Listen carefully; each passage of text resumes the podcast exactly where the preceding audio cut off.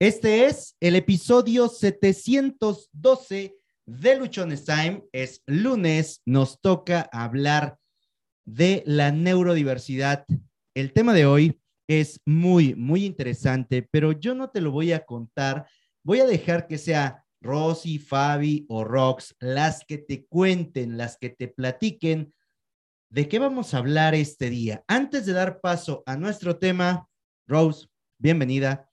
Nos vemos bastante bien aquí con esta adecuación en el espacio para grabar en el semi-estudio, casi estudio.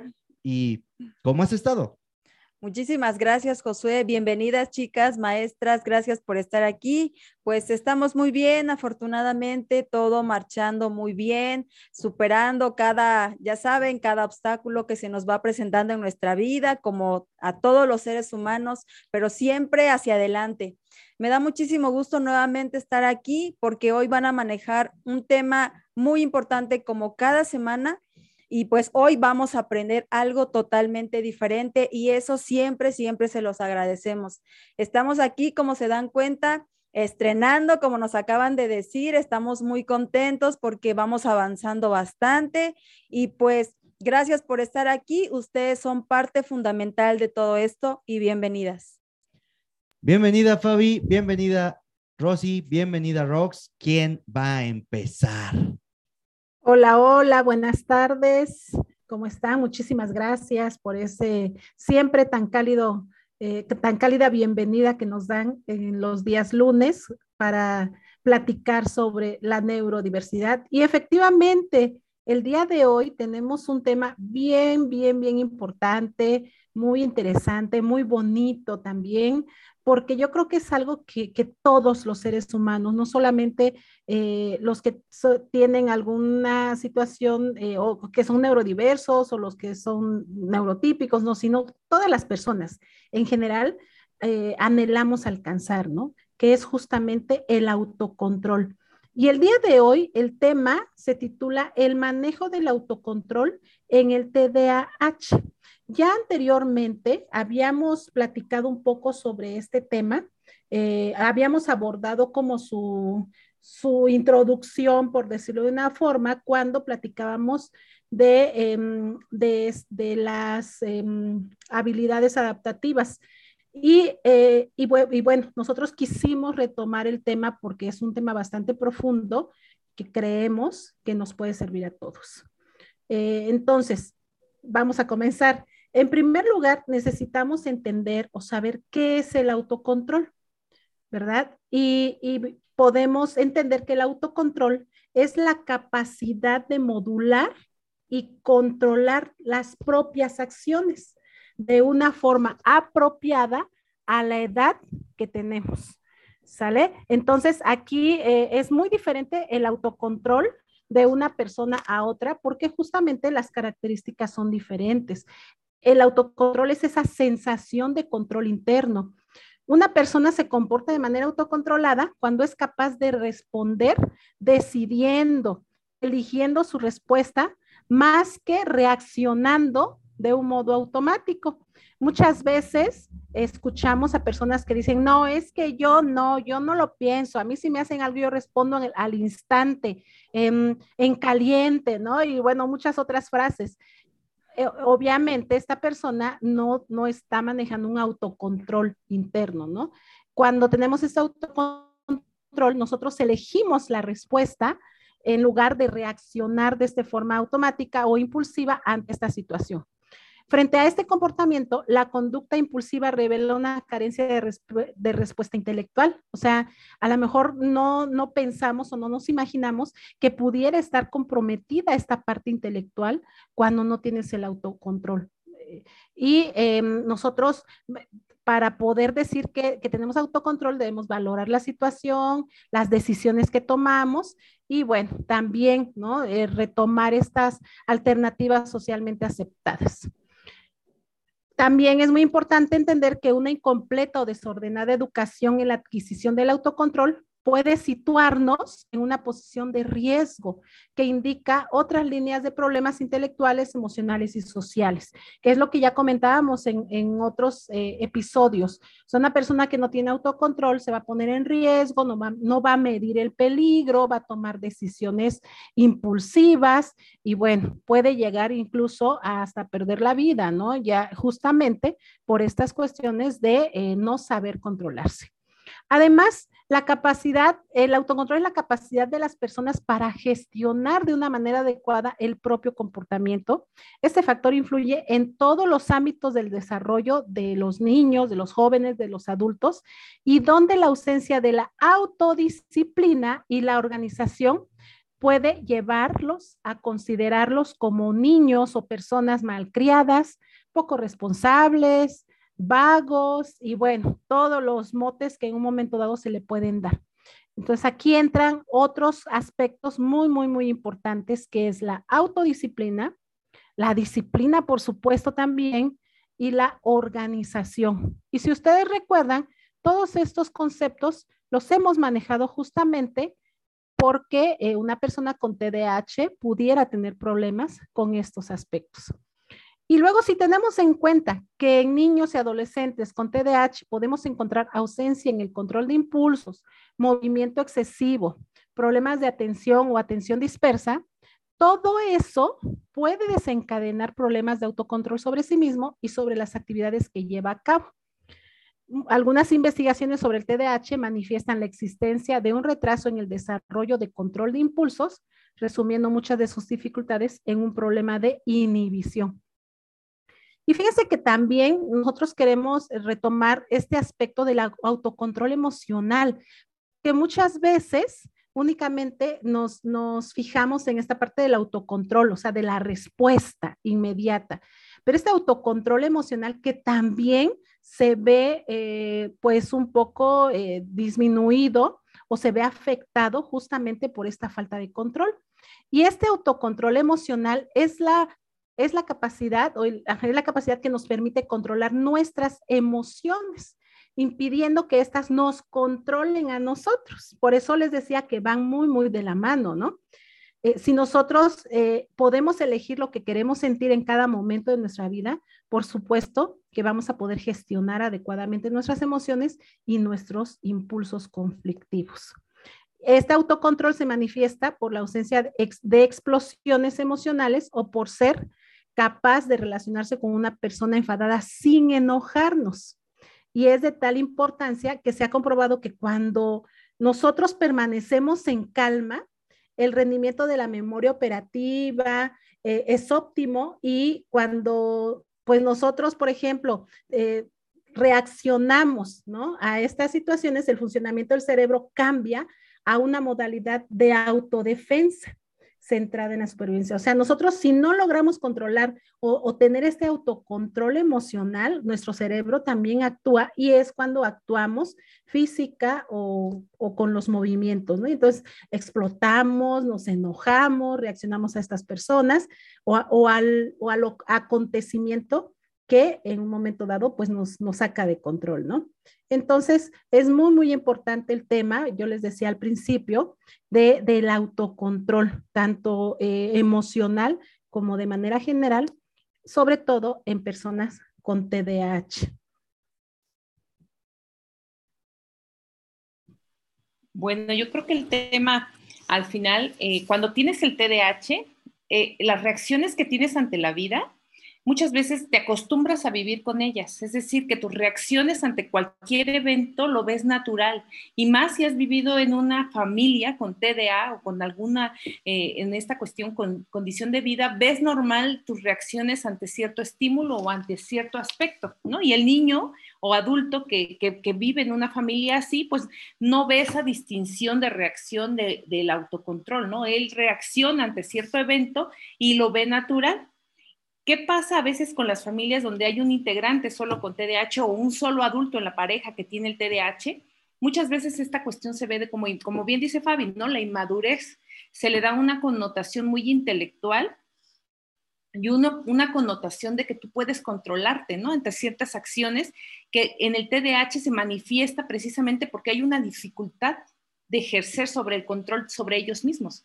Creo que ya hemos visto en, sesiones anteriores sobre el lenguaje interno, donde los TDAH, pues esa cuestión no, está, no está tan presente si no está consciente la condición.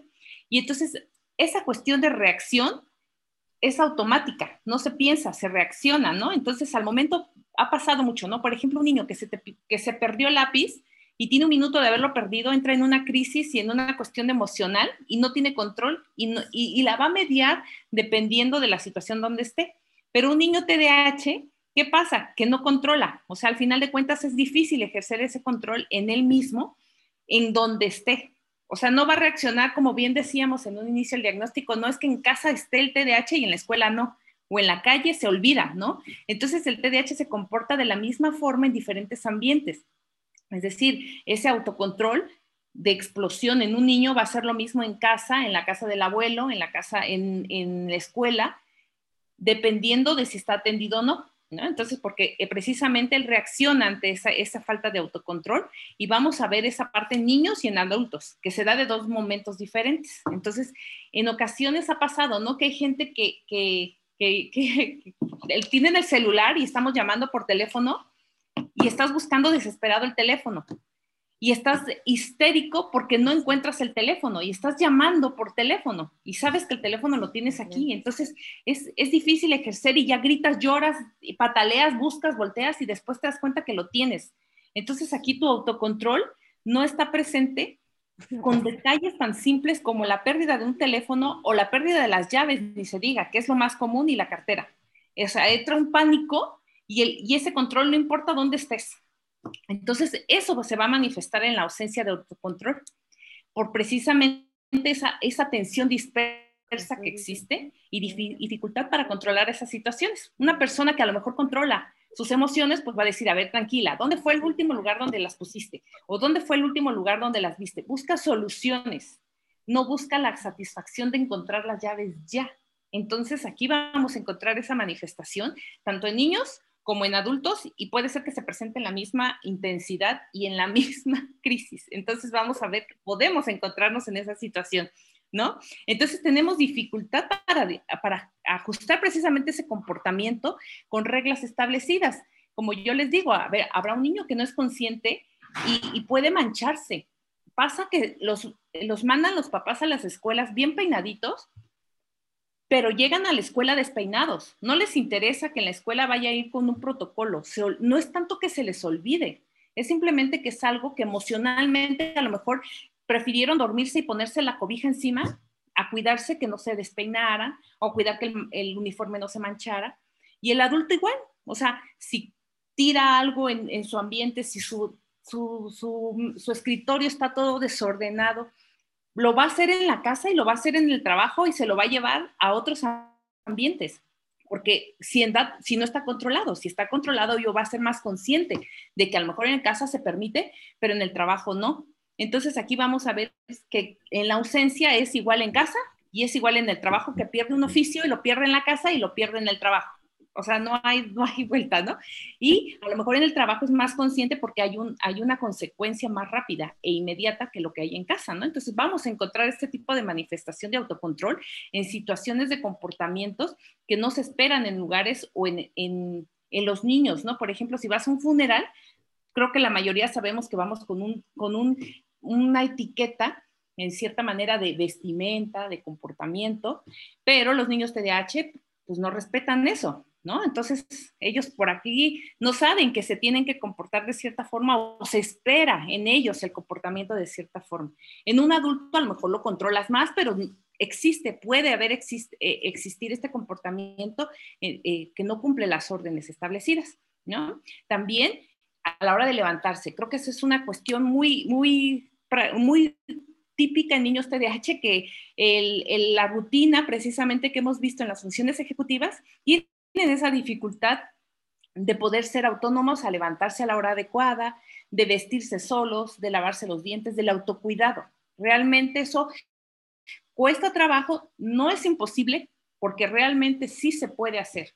Lo he palpado y lo hemos visto que con rutinas establecidas puedes hacer niños más independientes y también adultos más independientes, ¿no?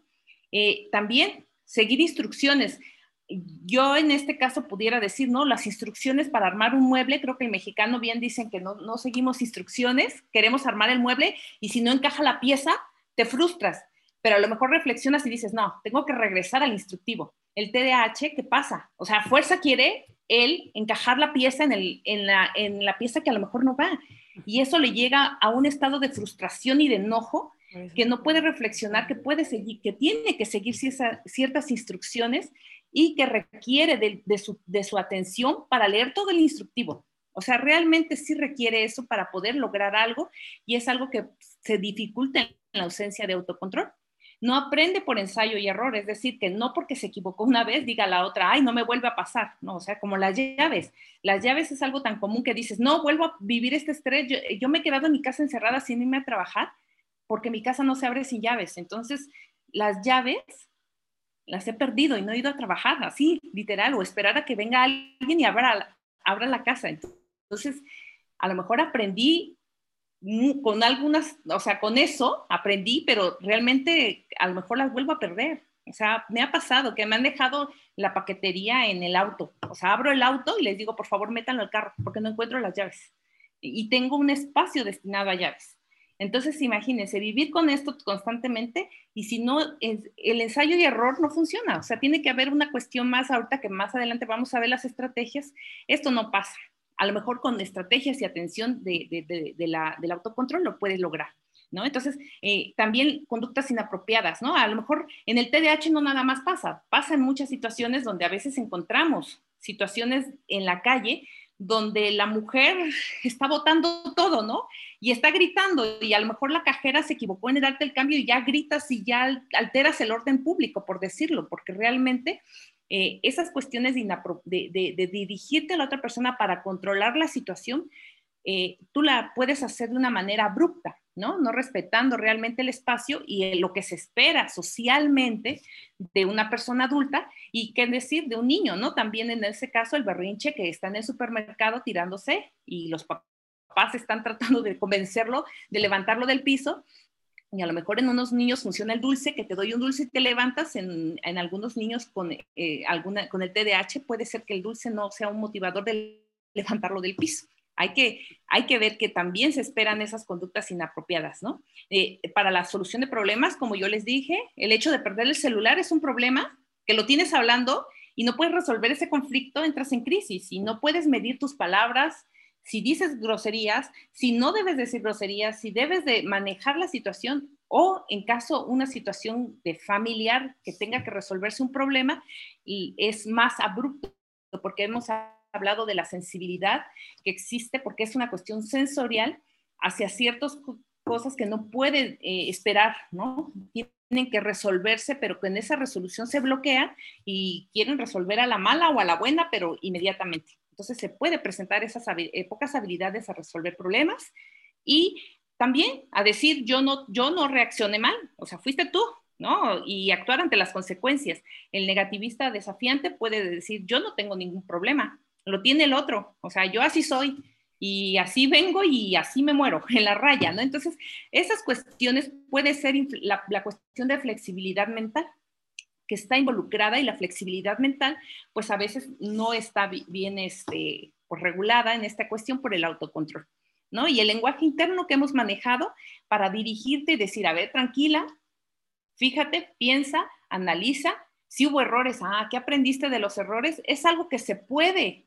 estimular, pero que en el TDAH el autocontrol carece en cierto momento que, reaccionas donde debe de estar el autocontrol, ese lenguaje interno, pues se ve en este caso afectado o en este caso no existe, ¿no? En, eh, para las este, para autodirigirse, para tener la conducta apropiada y esperada socialmente por las reglas, porque cumplimos con reglas sociales, y que tenemos que, tener presentes, ¿no? Son en general algunas de las dificultades que podemos encontrar. Y, ahí va a haber otras consecuencias, ¿verdad, Rox? Sí, este, ahorita que estamos hilando como toda esta información del autocontrol, no solo es la manifestación que ya nosotros estamos identificando este, en, lo concreto, en la vida cotidiana, sino las repercusiones y las consecuencias de, de, este, de esta falta de autocontrol en cada una de las personas este, que lo manifiesta, pues son tachados obviamente de ser personas irresponsables, maleducadas, inmaduras, em, y bueno, muchos otros adjetivos que les pueden atribuir, ¿no? Este, digo, dependiendo también como, como de esta situación en la que se encuentre. Esto acarrea también em, pues que no quieran eh, convivir con ellos, que los aíslen, acarrea también que, este, que las personas deleguen solo cierta tarea para ellos, pero que no los involucren en el trabajo en equipo, este, que no puedan eh, trabajar al mismo ritmo que ellos lo están haciendo. Y pues digo, aislamiento, em, obviamente al intentar ellos mejorar esta situación y no conseguirlo, pues se va a generar la frustración. Y pues una persona que presente características de frustración, que lo intenta una vez y fracasa y lo intenta otra y vuelve a fracasar, pues esto va generando a la larga una situación ya emocional más, fuerte. Esto puede acarrear inclusive consecuencias de índole eh, a nivel emocional, ¿sí? Y podemos estar hablando más adelante de que se presenta una comorbilidad aunado a la depresión, aunado a la ansiedad. Creo que esto de repente lo vemos como, como si no fuera tan grave, Pareciera, ay, pues sí, este, se equivocó, se frustró, así es él, ¿no? Comúnmente, así es él, pues déjenlo, pues con que ya no le hablen, pues con que ya no le digan, con que ya no lo molesten, con que no le exijan, ¿no? Este, así es. Pero me parece que esto acarrea consecuencias eh, que inclusive pueden llegar eh, al suicidio, ¿no? Este, consecuencias inclusive de, mm, cuadros muy fuertes mm, de, ansiedad, en donde pues la persona no logra este autocontrol, no logra autorregularse, no logra autodirigirse, autocontrolarse, y entonces sí requiere ya de ciertos medicamentos que ayuden a este proceso que debe, debe de ser de manera mm, pues más autónoma. Eh, no se alcanza, no, no, lo, no lo puede ¿no? como controlar y entonces sí, tiene que mm, recurrir a otro tipo de apoyos. El rechazo social es algo que está muy presente.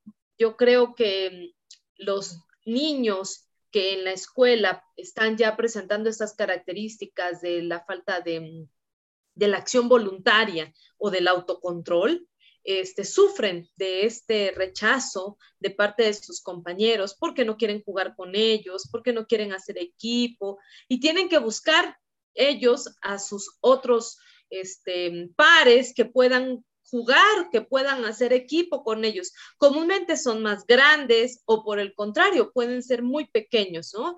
Este, para que ellos se sientan integrados en esta parte.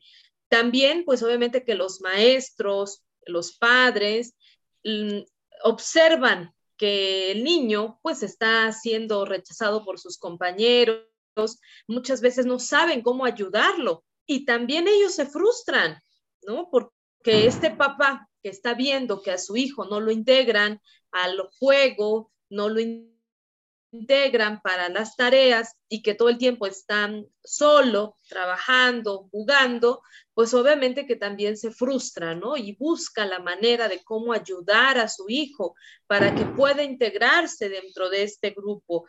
Esta situación se puede alcanzar, claro que se puede alcanzar, se puede mejorar, claro que se puede mejorar, pero sí requiere de la supervisión del adulto, sí requiere de el estar constantemente siendo esta voz, este lenguaje externo para que el niño pueda poco a poco ir alcanzando este autocontrol, esta capacidad de ejecutar voluntariamente también las acciones que tiene que realizar. Y eh, una de las cosas que mm, hay que evitar, pues es precisamente que se genere una tensión en la familia debido a esta situación que, que presentan y que manifiestan este, por las características de los hijos, ¿no? Y más cuando también se presenta que uno de los padres tiene este, el TDA. Entonces es un papá, uno de los padres, y además es el hijo. Entonces, imaginémonos cómo se da esta situación, ¿no? En el, por la falta de autocontrol, ¿no? Decía hace ratito Rosy, ¿no? Yo las llaves, ¿no? Sí, y probablemente, ¿no? A su hija otra cosa. Y es este sentido del decir, y si les pasa a las dos en el mismo momento, ¿no? Entonces, imagínense el caos que puede generar esto. Digo, este, muchas cosas que, que obviamente los otros miembros de la familia que sí perciben esta situación, que están conscientes de esta situación, pues también, ¿no? Puede generar mucha tensión entre qué hacer, ¿no? Cómo manejar la situación con, con los miembros de esta familia. Y es muy complicado, ¿no? Esta parte. Así aparecen, obviamente, muchos conflictos, tanto en la casa como con los compañeros, en la parte laboral, en la parte escolar, en los grupos inclusive de juego libre. Lo podemos identificar este, también un niño que sale al parque a jugar y que no tiene todavía alcanzado este autocontrol, regulada esta parte, pues quiere llegar y subirse a lo mejor a la resbaladilla, sin importarle que haya otros niños antes que él en la fila para subirse. Entonces él ya quiere realizar esta actividad, ¿no? O quiere llamar a los demás a que jueguen con él, pues lo que él quiere realmente jugar, o quiere intervenir, involucrarse en un juego que ya está empezado y que a él no lo han involucrado, pero llega y a lo mejor abre la ronda y, quiere también él ser partícipe de, de esa actividad, ¿no? Estas son las características en donde estamos identificando que la consecuencia se da precisamente porque el padre de familia tiene que llegar, sacar a su hijo o decirle a los otros entiéndanlo, denle este, la oportunidad de jugar, es solo un ratito o espérate, ¿no? Entonces, esto, todo esto que el papá, el adulto tiene que estar ahí para evitar precisamente que se dé la exclusión de este niño y al ratito, entonces, los otros niños se vayan y lo dejen solo jugando. Sí es importante que, este, que tengamos presente todos estos momentos para evitar eh, otras situaciones más complejas. Así es, Rox. Y fíjate que ahorita que comentas todo esto, híjoles, o sea, yo eh, empiezo a, recordar muchas situaciones, muchas experiencias que tengo justamente con mi hijo, tal cual, ¿no? Como la describes. Y sí, efectivamente, como adulto entras en una... en una situación dolorosa, es bastante frustrante el, el saber que efectivamente tu hijo tiene estos, esta ausencia de, del autocontrol, que efectivamente puede estar ocasionando él o ella eh, las situaciones de tensión entre sus pares, pero también al mismo tiempo sabes que lo están rechazando justamente por eso y como papá o como mamá es bastante frustrante, bastante doloroso, porque tú quisieras que las otras personas entendieran justamente a tu hijo, a tu hija, a tu alumno, ¿no? O incluso tú como adulto, tú quisieras que los demás te comprendieran, te entendieran, pero al mismo tiempo, pues reaccionan de una forma eh, tan impulsiva que es muy, muy complejo. Entonces, este, eh, ¿de qué forma, de qué forma se puede estar trabajando con, estos niños, con estos jóvenes, con estos adultos? Pues e, es un trabajo, como ya lo hemos dicho anteriormente, multimodal, ¿no? Definitivamente. Sin embargo, desde casa, desde escuela o nosotros mismos como adultos, podemos ir desarrollando ciertas estrategias, yo encontrar las formas para que eh, él, vaya adquiriendo o fortaleciendo. Cuando estaba más pequeño eh, y, platicaba con él, para, yo no puedo controlar mis fuerzas, ¿no? Es de, esa forma, eh, él, a él le denominaba a, sus reacciones, a sus emociones, a su falta de autocontrol, a sus berrinches y a todo lo que hacía. Es que mis fuerzas, dice, yo no las puedo controlar. Entonces, poco a poco comencé a trabajar con él, a platicar mucho y una de las actividades que empecé a trabajar con él fue justamente el comenzar a dividir las tareas, porque como ya lo hemos dicho anteriormente, es muy común que tanto a nuestros hijos, como alumnos, como jóvenes y nosotros mismos incluso, Em, les digamos lo que ya Rosy ha dicho muchas veces, ¿no? Em, ve allá afuera, recógeme los, los juguetes, los pones en su lugar y después vas y lavas lo que está sucio. Y fueron como 10 instrucciones o como 10 indicaciones en una sola, en una misma frase. Entonces, lo único que entendió eh, eh, la persona con TDAH fue ve allá afuera o este, lávalos, ¿no? Por ejemplo. Entonces, el dividir las tareas o las instrucciones largas que no, definitivamente no, no tienen ningún tipo de éxito, sino al contrario, terminas enojándote tú como adulto, frustrado porque no te hace caso, porque no te obedece, porque, bueno, y todo, ¿no? A veces que las mamás, los papás que, que tienen esta experiencia saben que, que la frustración y que el enojo es muy común cuando también como papás no entiendes que lo que tienes que hacer es justamente eso, ¿no? Y bueno, es muy importante dividir estas tareas en pequeños pasos, uno a uno, de forma que el niño puede ir realizando cada uno de ellos de manera aislada. Y como adulto también, cuando te das cuenta que tienes estas dificultades o esta ausencia de control, tú mismo tienes que, ir manejando, apoyándote, si ya los viendo, es justamente escribir, ¿no? Ir básicamente dices, tengo que hacer el proyecto para el día primero de noviembre, no lo haces o no lo hacemos. ¿No? Entonces, si dividimos ese proyecto en pequeñas tareas, créeme que nos va a llegar primero de noviembre y lo vamos a hacer. Y bueno, de esta manera influimos sobre la competencia personal del niño, sobre nuestra propia competencia personal, haciéndonos conscientes de las posibilidades y capacidades. Además, eh, ayudamos muchísimo a su autoestima porque él se da cuenta que puede hacer las cosas y si nosotros todavía les decimos, está muy bien lo que hiciste, mira, felicidades, qué padre que lo lograste, por supuesto que se va a sentir cada vez más capaz de poder controlar ¿no? las acciones que está realizando, pues de manera eh, consciente también. Y además es muy importante hacerle ver que es capaz de tener éxito y recompensarlo por esos pequeños pasos que va cumpliendo, pero obviamente nosotros como adultos eh, tenemos entonces la, em, la fórmula mágica, por decirlo de una forma, para que esto realmente funcione. Esto nos ayuda a que no olvide ninguna de la instrucción y créanme que nos puede ahorrar muchísimas frustraciones también a los adultos.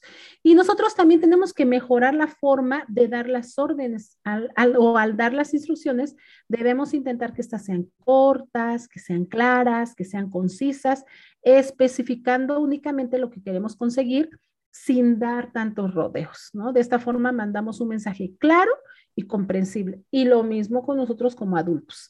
Tratar de ser claros con lo que queremos, si lo podemos escribir mucho mejor, como haciéndonos un instructivo de lo que queremos hacer y de esa forma va a ser más fácil que tengamos éxito. ¿Verdad, Rosy?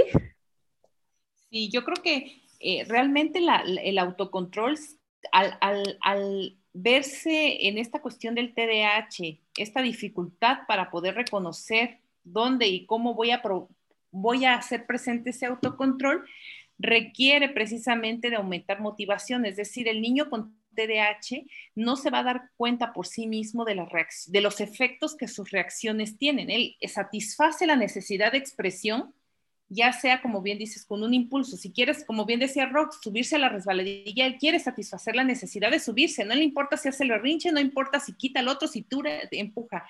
Si quiere abrazar al otro, también hace eso. Él no quiere lastimar al otro, pero quiere satisfacer la necesidad de tacto. Un niño con TDAH, al cuestiones sensoriales, necesita muchas veces el contacto y la contención.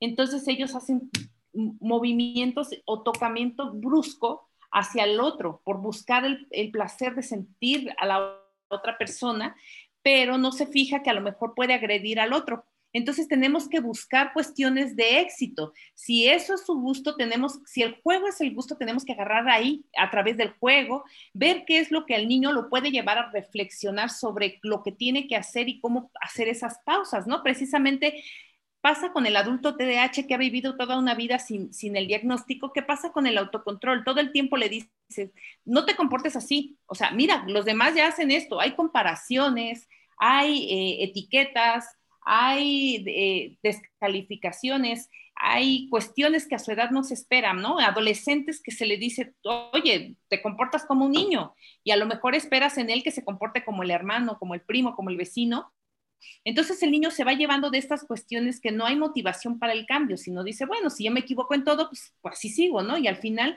los papás, esa, esa cuestión de aumentar la motivación tiene que, va acompañada de la paciencia. O sea, aquí el, el secreto, y creo que cualquiera puede decirte que es la paciencia, porque requiere respirar y saber cómo vas a entrarle con el niño con, o con tu adulto también ¿no? En cierta manera tenemos que tener esos objetivos propuestos para que nosotros podamos también no frustrarnos en ese ayudar a la persona o el TDAH que ya se hace responsable de su TDAH, también ve que lo motiva a salir de, ciertos aspectos que, lo saquen de control, ¿no? En cierta manera, eh, tenemos que llevar registros de, ciertas conductas que a lo mejor eh, no somos conscientes, ¿no? Por eso es que eh, la cuestión de objetivos, como bien decía Fabi, si tú quieres hacer algo, y a lo mejor no es motivante para ti, tienes que llevar un registro de lo que te dificulta, pero qué te motiva a salir de, esa cuestión, ¿no?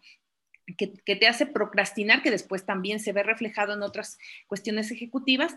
Entonces, ver qué nos motiva, la capacidad, como bien dice Fabi, de reflexión, esto es algo muy importante que siempre se tiene que ver, que decirle al niño que lo que está pasando en él no es que sea malo, no es que eh, las cosas las haga queriendo, o sea, realmente a veces, eh, después veremos un tema a lo mejor más adelante de qué relación existen con los hermanos. O sea, si el hermano, a pesar de que tiene la información y llega esas cuestiones bruscas de demostración de afecto, a veces son rechazados, ¿no? En la familia y tenemos que trabajar con los miembros de la familia de que él reacciona así, pero con esa reflexión podemos decirle, a ver, tranquilo, mira, si tú haces esto, puedes tener esto, o el agarrar a los animalitos, ¿no? Porque tienden mucho los niños a agarrar bruscamente a los animales y llegan hasta, o sea, de verdad, hasta matarlos, un conejo, un perro, porque eh, ellos no, no reflexionan que a lo mejor el animal no es lo mismo que un juguete, ¿no? Eh, eh, que necesita otro, otro tipo de, carga y otro tipo de maniobra, ¿no? En cierta manera, que un juguete se te cae y no pasa nada, pero con un animalito, pues sí. Entonces tenemos, no nada más con una vez que le digas, ay, mira, es un animal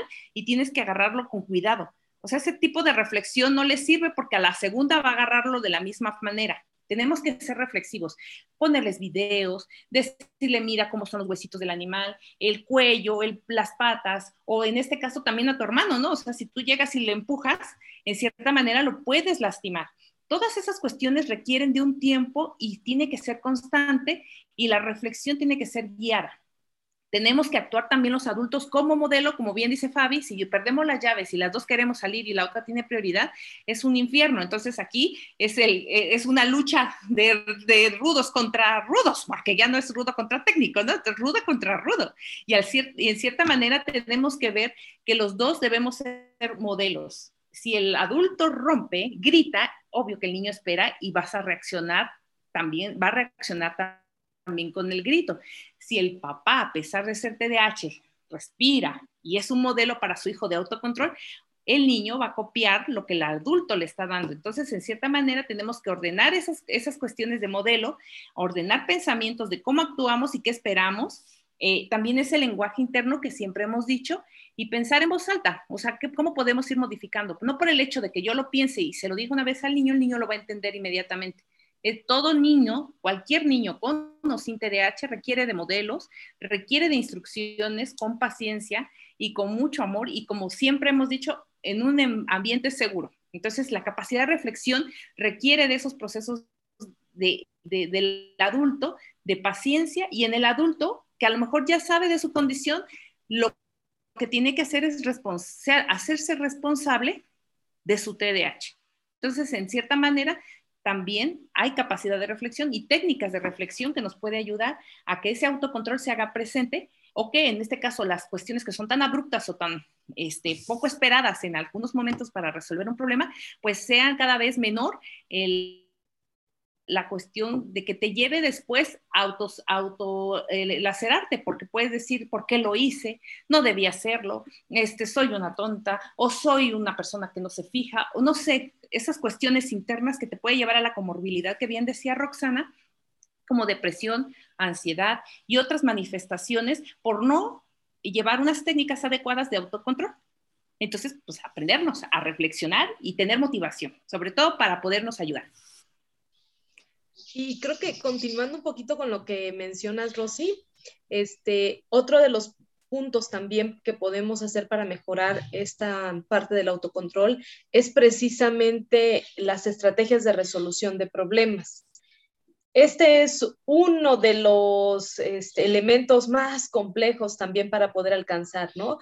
a la mayoría le cuesta poder este, tener la habilidad para resolver los problemas en diferentes ocasiones, porque esto implica de un análisis de las diferentes situaciones, esto implica tener esta mm, posibilidad de ver varias alternativas en cómo resolver lo que nos está presentando. También hay que tener momentos de calma, ¿no? De esta reflexión, de este, esta pausa para poder visualizar el escenario general, global, y no solo una parte de, y que esto te lleve a una respuesta inmediata, pero sin haber hecho el análisis de lo, de lo demás. Esta forma de la resolución de, de problemas o esa estrategia de la resolución de problemas la podemos abordar muy bien desde niños pequeños. En preescolar podemos empezar a trabajar a partir del juego de roles.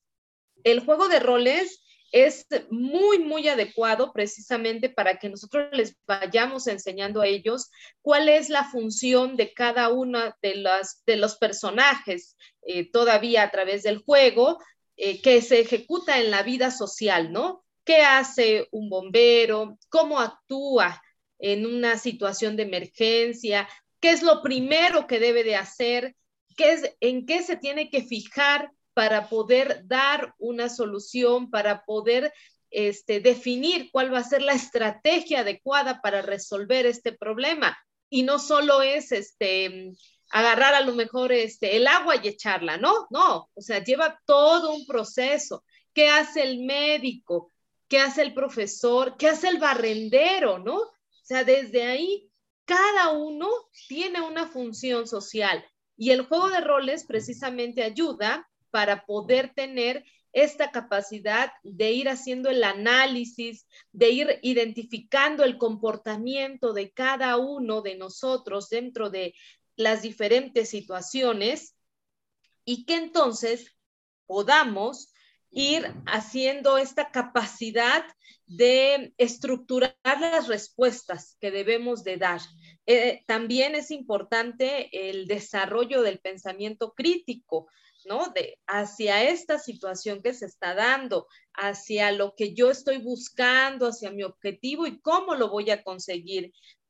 Obviamente, dentro de lo que tú comentabas, este, los ejercicios de respiración son muy buenos.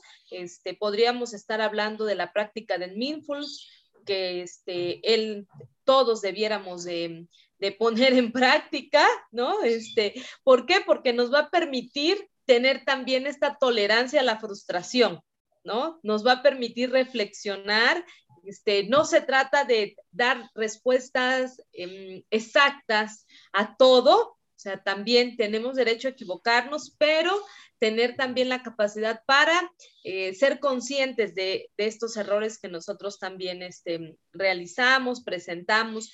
Importantísimo también entrenar la inteligencia emocional.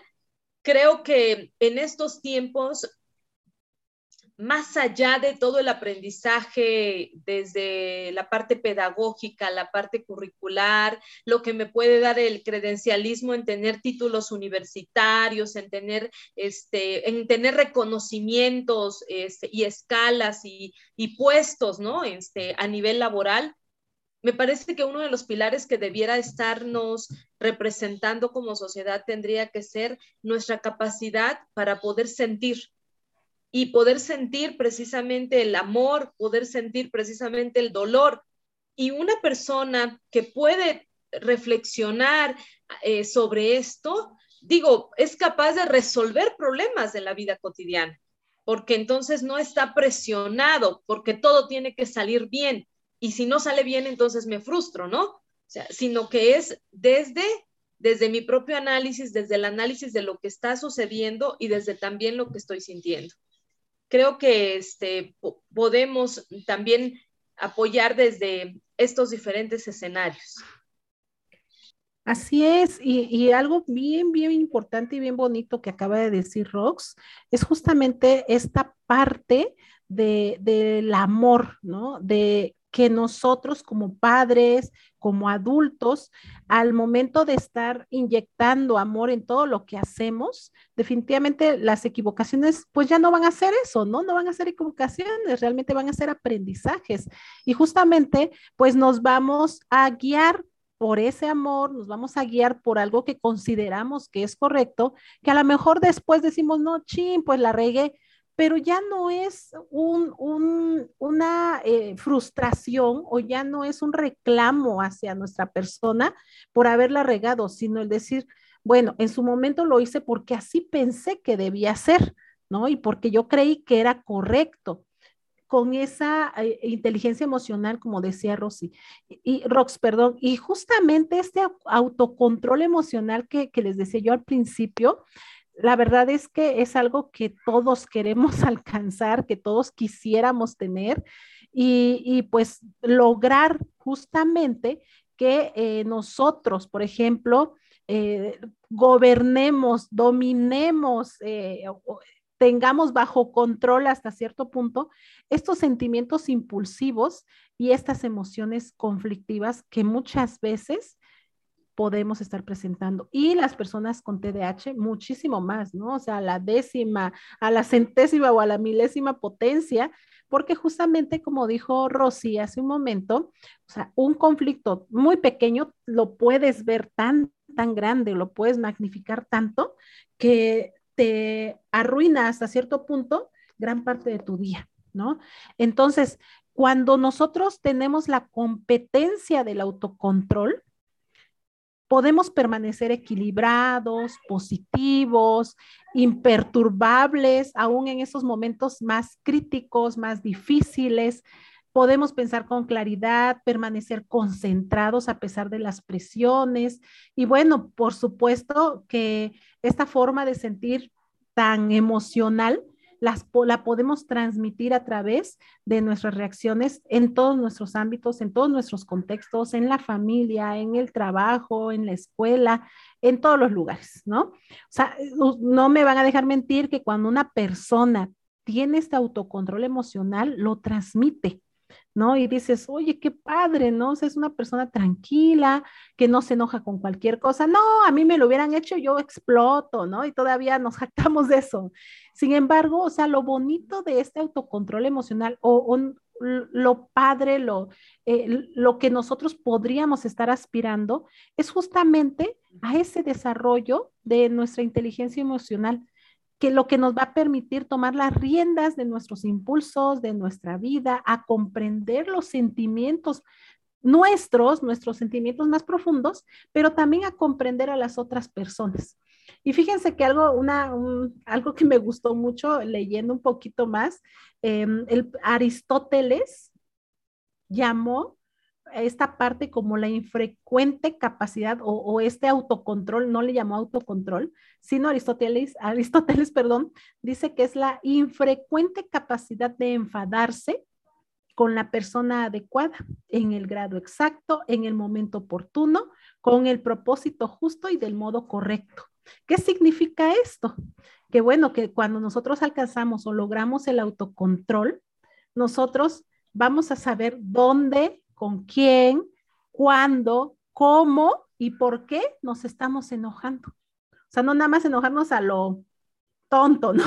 Y, está regando ahí este, nuestro, nuestro, nuestra molestia y nuestro enojo, sino el saber realmente dónde, con quién, cuándo, cómo y por qué reaccionamos de cierta, de, pues de cierta forma, ¿no? Dónde vamos a manifestar nuestra ira, nuestro enojo, nuestra rabia, si es que nos han herido profundamente y además con la persona adecuada. O sea, también el, autocontrol nos lleva a eso, no no a reaccionar con todos, sino con quién vamos a reaccionar, porque al final a lo, mejor sabemos que con esa persona, pues bueno, nos quiere, nos ama, nos tolera, nos acepta y podemos pues mostrarnos de esta forma.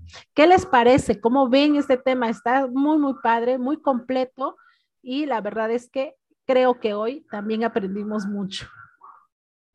Está súper interesante, Fabi, todo lo que nos están compartiendo. De verdad, ya saben que siempre una hora no es suficiente para abordar el tema que se va a compartir. Pero ahorita lo que comentaba Fabi me hizo recordar una frase de Mauricio Benoit que dice que el que más se enoja, más tonto es. Definitivamente, cuando alguien nos dice o nos grita o nos ofende, por así decirlo allá afuera, la primera reacción o lo primero que queremos hacer es responder o igualarnos a ese nivel.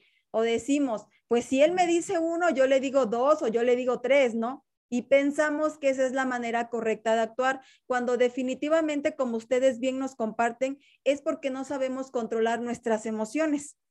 Es parte del autocontrol que tenemos y que tiene la mayoría de las personas, porque tenemos una mala información y a veces con una pequeñez, entonces nosotros ya lo convertimos en un problema, cuando en realidad ni siquiera lo era. Yokoi Kenji también tiene una historia sobre el autocontrol. Yokoi Kenji cuenta una historia que cuando un japonés, un ejemplo, va a comprar un televisor, él va muy entusiasmado con su televisor o con algo que haya comprado, va muy entusiasmado pensando en que va a leer el instructivo. El latino, dice él, por lo contrario, va muy entusiasmado por armarlo o por ver cómo va a funcionar cierto aparato pero en ningún momento pasa por su mente el instructivo. El japonés llega y lo primero que hace es checar su instructivo y sigue todas las indicaciones. El latino, por lo contrario, piensa que lo puede y lo sabe todo y hace todo al revés.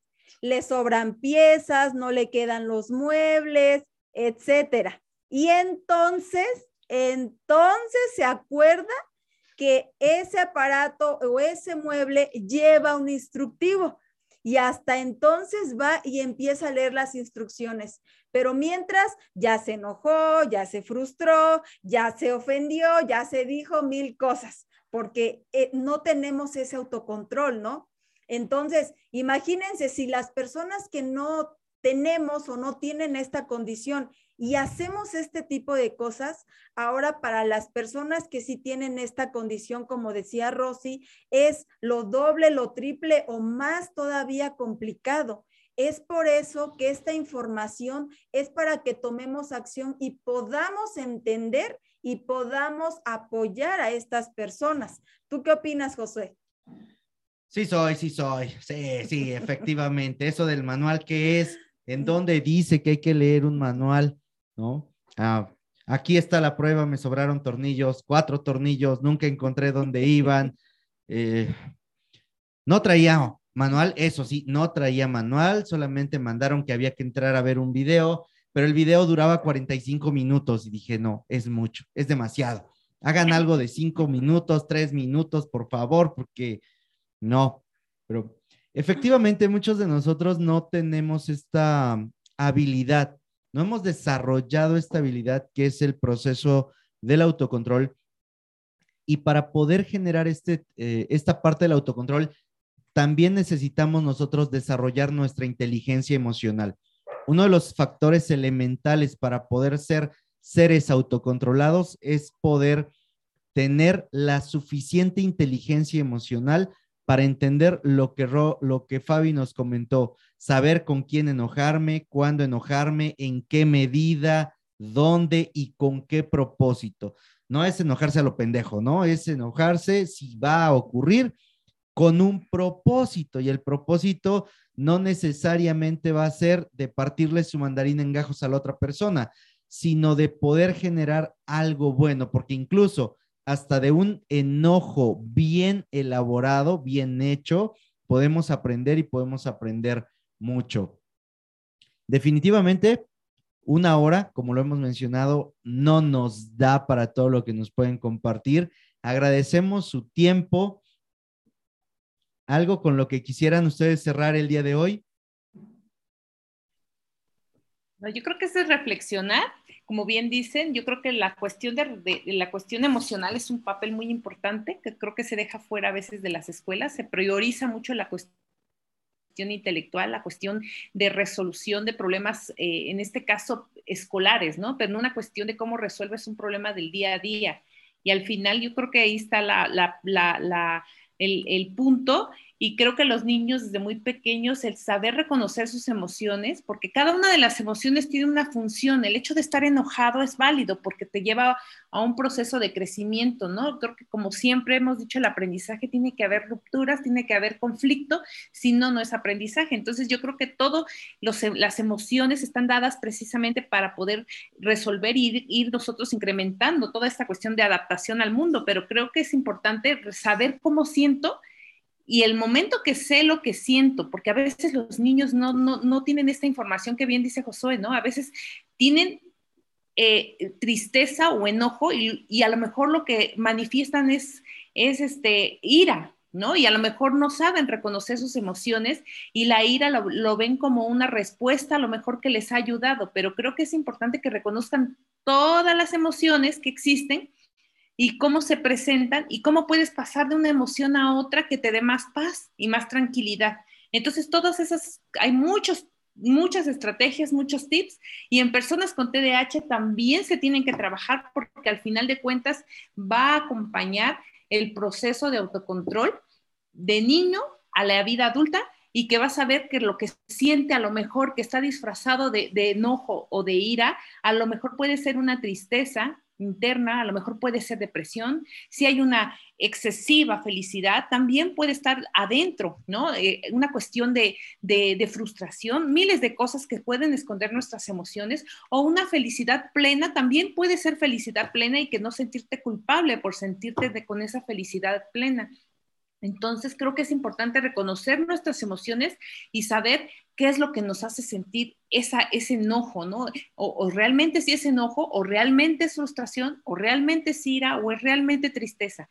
Y a veces escondemos nuestras emociones porque así nos enseñaron, ¿no? Los, niños no lloran y las niñas son unas lloronas.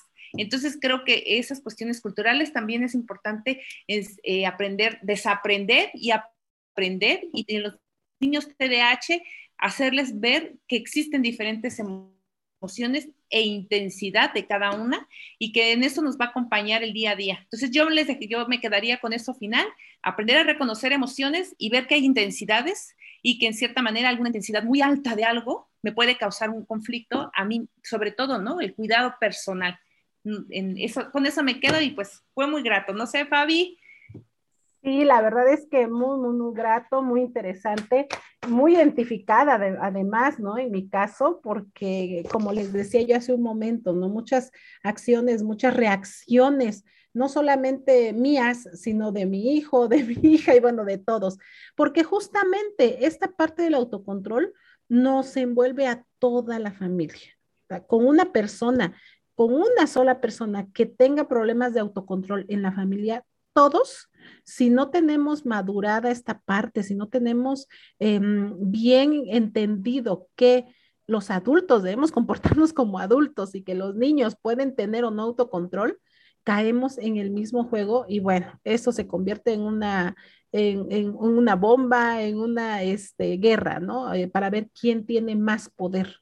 ¿No? dentro de la familia. Entonces, es un tema muy importante que desafortunadamente si no se trabaja desde niños como adultos, también llevamos mucho, mucho que perder. Y pues bueno, ya tendremos la oportunidad de, ahondar más en esta parte, en este tema. Muchísimas gracias, Luchon Stein, muchas gracias, Josué, Rose, porque la verdad es que nos permite justamente a nosotros como red de apoyo a personas con TDAH eh, darles a conocer justamente que lo que están viviendo en casa no está mal, ¿no? Lo que están sintiendo no está mal, sino es un proceso que si lo aceptan y, y solicitan apoyo, va a pasar y va a mejorar muchos aspectos de su vida. Muchísimas gracias y nos vemos el próximo lunes. Y pues definitivamente aprender a desarrollar la paciencia. La paciencia es una gran virtud. Muchísimas gracias, chicas. Las queremos mucho y gracias por aportar siempre desde su corazón y desde el servicio. Muchísimas gracias, Josué. Gracias a todos los que están escuchando estos episodios. Ayúdenos a compartirlos, por favor, para que haya más personas que sepan, que se enteren cómo pueden empezar a manejar su autocontrol, cómo pueden desarrollar su autocontrol y puedan tener vidas mucho más plenas, porque créeme que cuando vives en completa reacción, en completa explosión, no estás viviendo, estás simplemente perdiendo, perdiendo energía, perdiendo amistades, perdiendo personas. ¿Por qué? Porque no sabemos cómo controlarnos. Recuerda, recuerda que tienes solo una vida y esta se pasa volando. Vívela siendo alguien que se sabe controlar.